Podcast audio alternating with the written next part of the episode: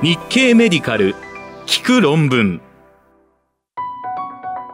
日経メディカル聞く論文。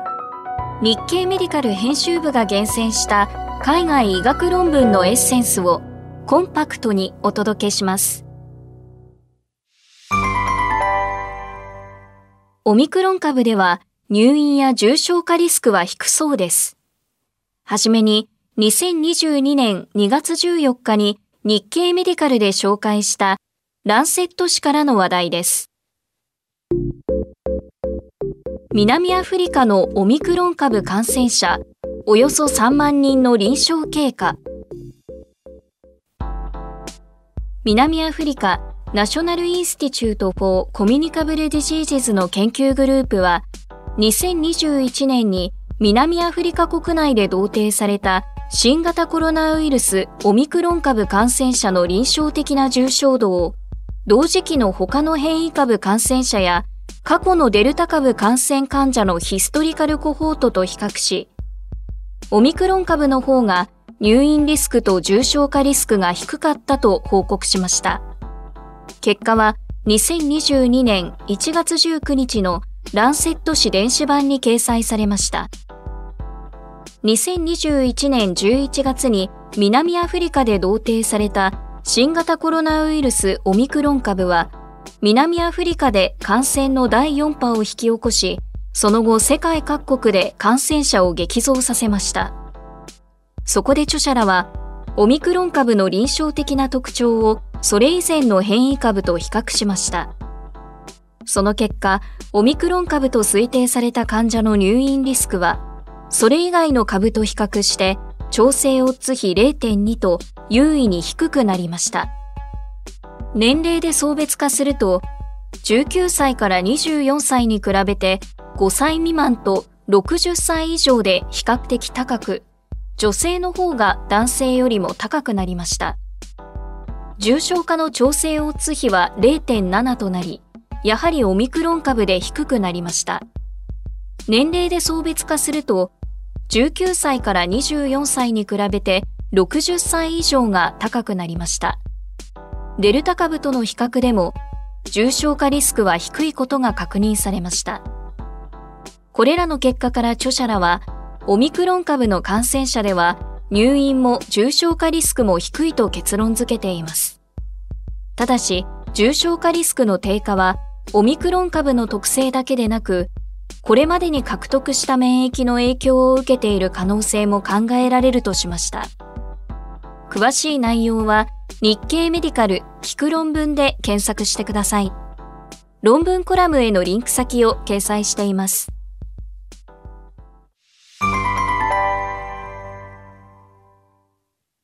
ヤンセン社の新型コロナワクチンもブースター接種で有効性が高まりそうです。次に2022年2月15日に日経メディカルで紹介したザ・ニューイングランド・ジャーナル・オブ・メディスン誌からの話題です。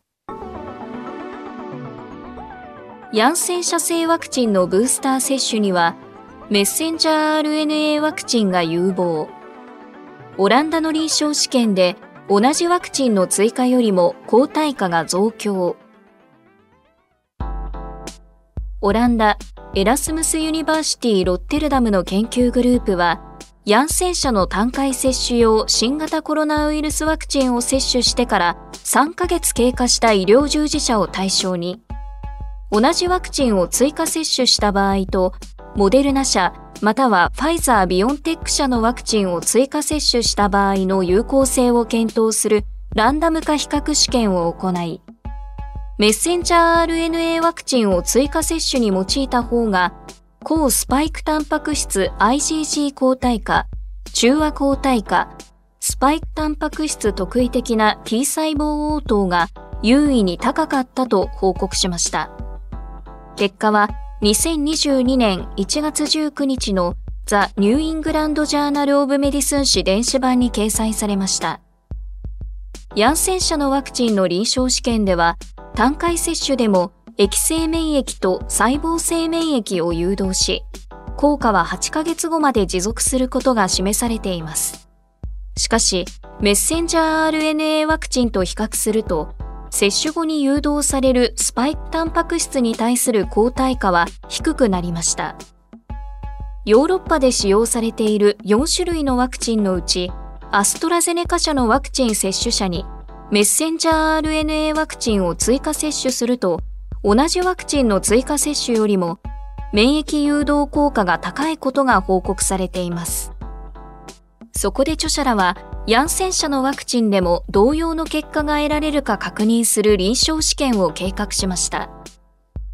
その結果、同じワクチンの追加接種と比較すると、モデルナ社もしくはファイザー・ビオンテック社のワクチン接種群の抗体価は優位に高くなりました。中和抗体価やインターフェロンガンマ放出試験による評価も同様でした。接種後7日間の局所と全身の反応の頻度が最も高かったのは、モデルナ社のワクチンを追加接種されたグループでしたが、すべての有害事象は軽症から中等症で、入院を要した患者はおらず、症状は一般に48時間以内に消失していました。詳しい内容は日経メディカル聞く論文で検索してください。論文コラムへのリンク先を掲載しています。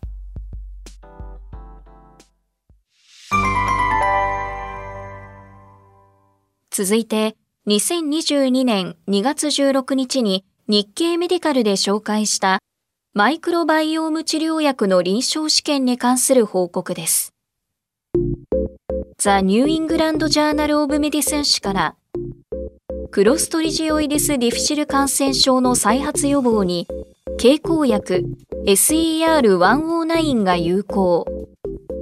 ファーミキューテスモンの細菌の画法を利用した治療薬の臨床試験アメリカイエール大学医学部の研究グループは再発性のクロストリジオイデス・ディフシル感染症患者に対する標準的な抗菌薬治療の後にマイクロバイオーム治療薬として開発中の SER109 を投与して再発予防効果を調べる臨床試験を行い、プラセボ群に比べ8週間以内の再発リスクが有意に減少していたと報告しました。結果は、ザ・ニューイングランド・ジャーナル・オブ・メディスン誌2022年1月20日号に掲載されました。クロストリジオイデス・ディフシル感染症の治療に標準的に用いられる抗菌薬のバンコマイシンやフィダキソマイシンは毒素酸性性のクロストリジオイデスディフシルに作用を発揮して症状を軽減しますがクロストリジオイデスディフシルの画法は生き残りますそのため抗菌薬治療が中止されれば画法が発芽して再び症状を引き起こすことがあります健康な腸内細菌層では、画法形成性のファーミキューテスモンの細菌が代謝物の産生や消費を通じて宿主に影響を与えています。例えば単重酸の濃度よりも単重酸代謝物の濃度が高くなると、クロストリジオイデスディフシルの画法発芽を阻害することが知られています。ところが、広域スペクトラム抗菌薬によりファーミキューテスモンの細菌が腸内から失われると単重酸の濃度が上がり画法が発芽しやすくなり再発が起こります SER109 はクロストリジオイデス・ディフシル感染症の再発予防目的で開発された経口薬でファーミキューテスモンの細菌の画法を生成したものです。著者らは抗菌薬治療後の患者に SER109 を投与すると、クロストリジオイデス・ディフシルとの競争に勝って、腸内細菌コロニーの抵抗性を回復させ、単重酸を代謝してクロストリジオイデス・ディフシルの発芽を抑え、再発を減らせることが期待されます。試験の結果、プラセボ群に比べた SER109 群の再発の相対リスクは0.32と優位に低くなりました。患者の年齢別では65歳未満の相対リスクは0.24、65歳以上では0.36でした。また、投与された抗菌薬に基づいて送別化すると、バンコマイシン使用者の相対リスクは0.41、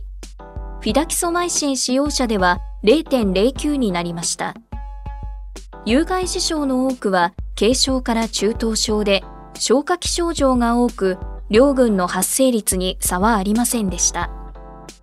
SER109 群では投与の1週後からファーミキューテスモンの菌種が検出されるようになり8週後まで持続しました。プラセボ群でも1週後からわずかな回復が検出されましたが静着レベルは SER109 群に比べ顕著に低くなりました。菌の回復と並行して SER109 群では単重酸の代謝が進むことも確認されました。詳しい内容は日経メディカル聞く論文で検索してください。論文コラムへのリンク先を掲載しています。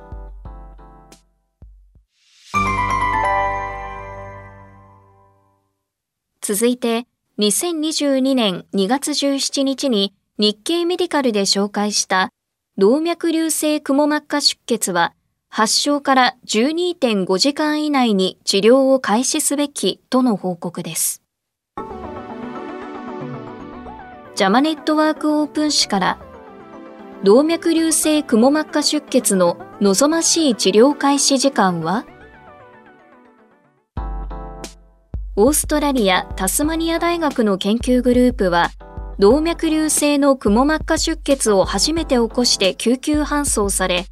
血管内コイル塞栓術やクリッピング手術を受けた患者の医療記録をレトロスペクティブに調べ、良好なアウトカムを得るためには、症状発症から12.5時間以内に治療を開始することが望ましいと報告しました。結果は2022年1月21日のジャマネットワークオープン誌電子版に掲載されました。動脈瘤性のくも膜下出血患者はできるだけ早く治療を受けることが望ましいですが、最適なアウトカムを得るための発症から治療開始までの時間は明らかではありませんでした。アメリカ心臓協会と脳卒中協会が2015年に公表したガイドラインは、治療開始は早いほど良いとしていました。一方で、ヨーロッパ脳卒中機構は2013年に、発症から72時間以内の介入を推奨しています。著者らは、生存退院率、1年後の生存率、合併症などの指標が最適になる治療開始時間の範囲を探ることにしました。その結果、自宅退院とリハビリ施設退院を比較したオッズ比と発症から治療開始までの時間との間に強力な非線形関係が見られました。性別、適用された治療、重症度、チャールソン併存疾患指数、高血圧歴などを調整しても優位な非線形関係が認められました。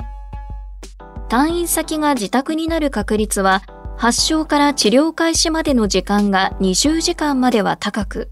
その後は50時間後にかけて緩やかに低下していました。発症から12.5時間後までの上昇のスロープは、それ以降20時間後までに比べ急でした。また、死亡リスクが最も低かったのは、発症から12.16時間後までに治療を受けた人でした。また、半数以上の患者が1つから7つまでの合併症を経験していましたが、すべて治療開始までの時間枠との間に優位な関係を示しませんでした。詳しい内容は日経メディカル聞く論文で検索してください。論文コラムへのリンク先を掲載しています。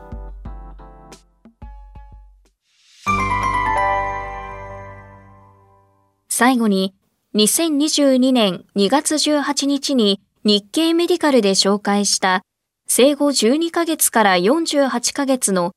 ピーナッツアレルギー患者を対象にしたアメリカの臨床試験の結果です。ランセット誌から食物アレルギーの経口免疫療法は早く始めた方が良い可能性。アメリカアーカンソー小児病院のステイシー・エム・ジョーンズ氏らは、ピーナッツアレルギー患者に対する経口免疫療法は、免疫系が成熟する前のより早い時期に実施した方が有効性が高くなるという仮説を検証するため、従来の試験より年少の生後12ヶ月から48ヶ月の患者に134週間の経口免疫療法を行うランダム化比較試験を実施して、経口免疫療法は4歳になる前に開始した方が脱感差と寛解を達成する割合が増えると報告しました。結果はランセット誌2022年1月22日号に掲載されました。アメリカの小児のピーナッツアレルギー有病率はおよそ2%と言われています。他の多くの食物アレルギーとは異なり、この疾患は生涯にわたって持続します。発症した患者に対する標準治療は除去食となっていますが、意図せぬ摂取によるアナフィラキシーを経験する患者が少なくありません。そこでアレルギー反応が生じる域地を上げるために、ピーナッツを経口摂取させる免疫療法が考案され、臨床試験が行われています。免疫収縮を目的とする経口免疫療法は、免疫系が成熟する前のより年少の時期に行った方が効果は高いと予想されます。生後9ヶ月から71ヶ月の小児患者を対象にした試験は、この予想を裏付けるようなデータを報告しました。そこで著者らは、さらに年少の生後48ヶ月になる前の小児患者を対象に、ピーナッツアレルギーに対する経口免疫療法を行いました。160週の追跡で、免疫療法群96人中20人、21%とプラセボ群50人中1人、2%が寛解を達成し、リスク差は19%でした。また、寛解達成者で妊用性を確認できたのは、免疫療法群の20人中17人85%と、プラセボ群で寛解を達成していた1人100%でした。寛解を達成した小児を年齢に基づいて層別化すると、生後12ヶ月から23.9ヶ月が7人中5人、71%。24ヶ月から35.9ヶ月は20人中7人、35%。36ヶ月から47.9ヶ月では43人中8人、19%と、より若年群で寛解率が高い傾向が示されました。免疫療法群の98%とプラセボ群の80%が割り付けられた治療後2時間以内に何らかの反応を経験していました。多く見られたのは皮膚、消化器、呼吸器の症状でした。それらは多くが軽症から中等症で、免疫療法群の方が発生頻度は高く、増量期間に高頻度に発生していました。中等度の症状は35件報告され、これにより21人がエピネフリンの投与を受けていました。詳しい内容は日経メディカル聞く論文で検索してください。論文コラムへのリンク先を掲載しています。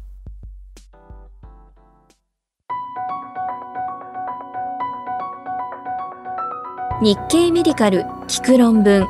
次回もお楽しみに。